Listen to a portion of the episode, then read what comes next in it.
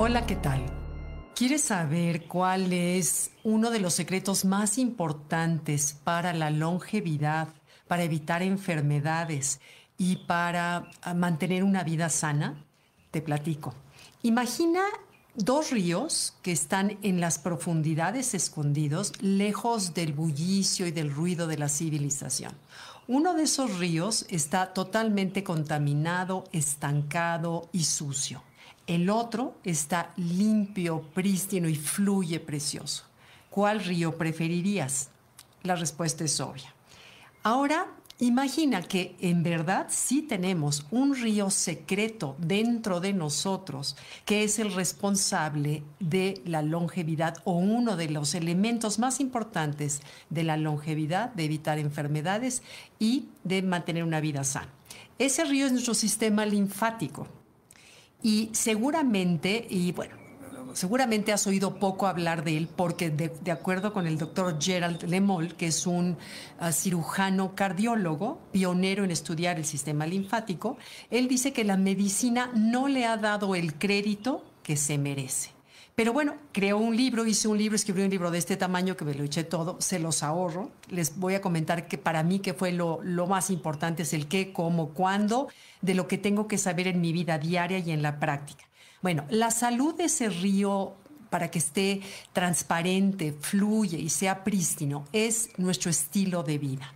Entonces, bueno, dice el doctor Lemol que no es poca cosa, porque además de que recoge todas las bacterias, células viejas, cancerígenas que ya no, ya no sirven, recoge desechos, manda mensajes a las células cuando detecta que hay un virus, un hongo, una bacteria, gracias al sistema linfático va y les avisa al sistema inmune que mande eh, algo para acabarlo, ¿no?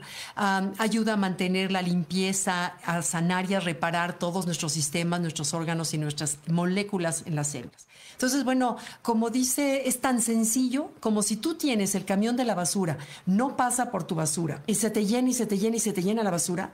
Ojo, es un sistema poco importante de la limpieza, cierto, pero sin ella se amenaza la salud de todo nuestro sistema órgano y salud en general. Entonces, bueno, de acuerdo al doctor Lemol, los líquidos en nuestro cuerpo, principalmente la sangre y la linfa, se parecen, es lo más parecido que hay al agua de mar.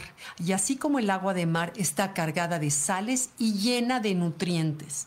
Pero dice que uno de los dos sistemas, que es el de la sangre, por supuesto, cuenta con una bomba, que es el corazón. El corazón bombea y ayuda a que la sangre fluya, salga, lleve oxígeno, regrese, etcétera. Pero la linfa no. La linfa no hay ninguna bomba por dentro que lo ayude. Por eso es que depende de nuestro estilo de vida. Entonces vamos a ver cuáles son los puntos que de acuerdo a Lemol nos ayuda a mantener un sistema linfático sano. También es importante mencionar que el sistema linfático también ayuda a hacer la limpieza en el cerebro. La linfa recoge cochambre, limpia, acomoda cables y ayuda a que las conexiones neuronales se mantengan limpias.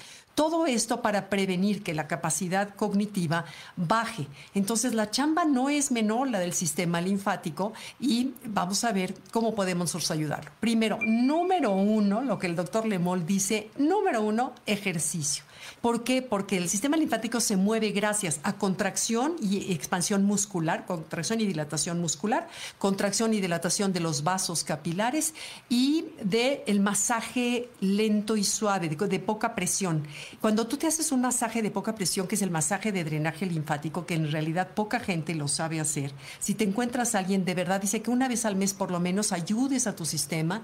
Entonces, ¿pero por qué el, el ejercicio? Porque obvio, al moverte, estás moviendo toda la, linfa. Si nadas es maravilloso porque el movimiento del agua contra las vías linfáticas hace que se mueva, te da un masaje automático.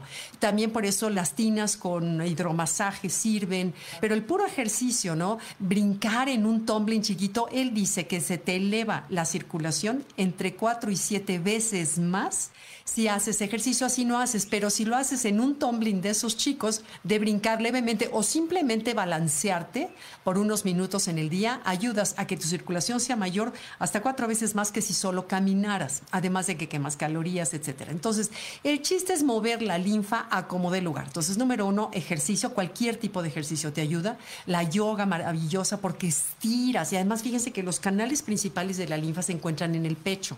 Entonces, la respiración, que es importantísima en la yoga, la respiración profunda ayuda a expandir y relajar, lo cual estimula la circulación de la linfa. El estiramiento de todos y cada uno de los músculos que hacen las asanas ayuda a, la linfa. Luego, cepillarte el cuerpo con un cepillo de cerda natural. Cepíllatelo con dirección hacia arriba con el zacate, ese que usábamos cuando éramos niños. Mi mamá me bañaba con zacate. Este es hacia arriba, con dirección todas al corazón.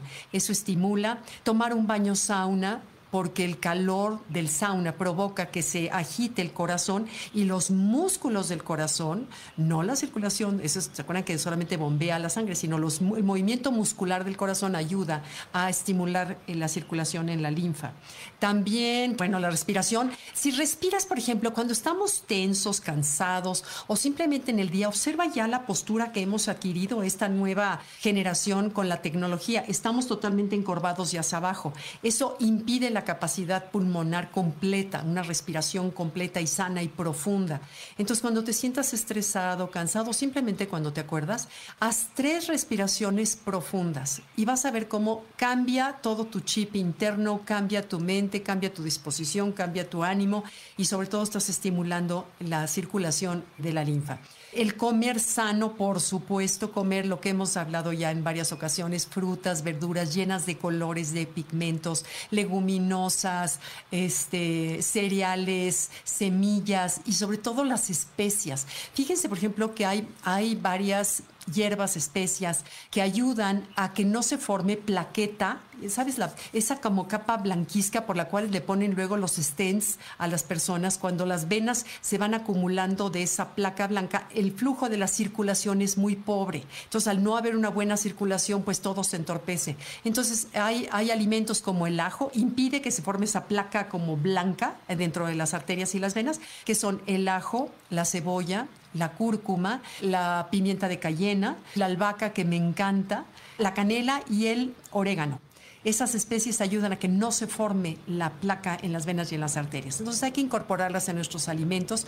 Tomar, por ejemplo, vitaminas, las principales para este tipo de tareas sería la vitamina C, la vitamina D, la vitamina E y la B, y la coenzima Q10. Eh, eh, esos eh, suplementos ayudan a tener, pero miren, nada como hacer ejercicio, salir a caminar, salir a nadar, andar en bicicleta, que te den este masaje, tómate tu baño sauna, cepíllate, porque si mantienes limpio tu río, que recoge la basura, los desechos, las células viejas y cancerígenas, pues bueno, todo nuestro sistema funciona mejor. Y acuérdense que nuestro semblante exterior no es más que un reflejo de cómo estamos por dentro. Entonces, bueno, espero que esta información les sirva. A mí me gustó muchísimo saber y conocer la importancia del drenaje linfático y del sistema linfático y cómo nosotros podemos ayudarlo. Este, muchas gracias, ¿eh? Bye bye.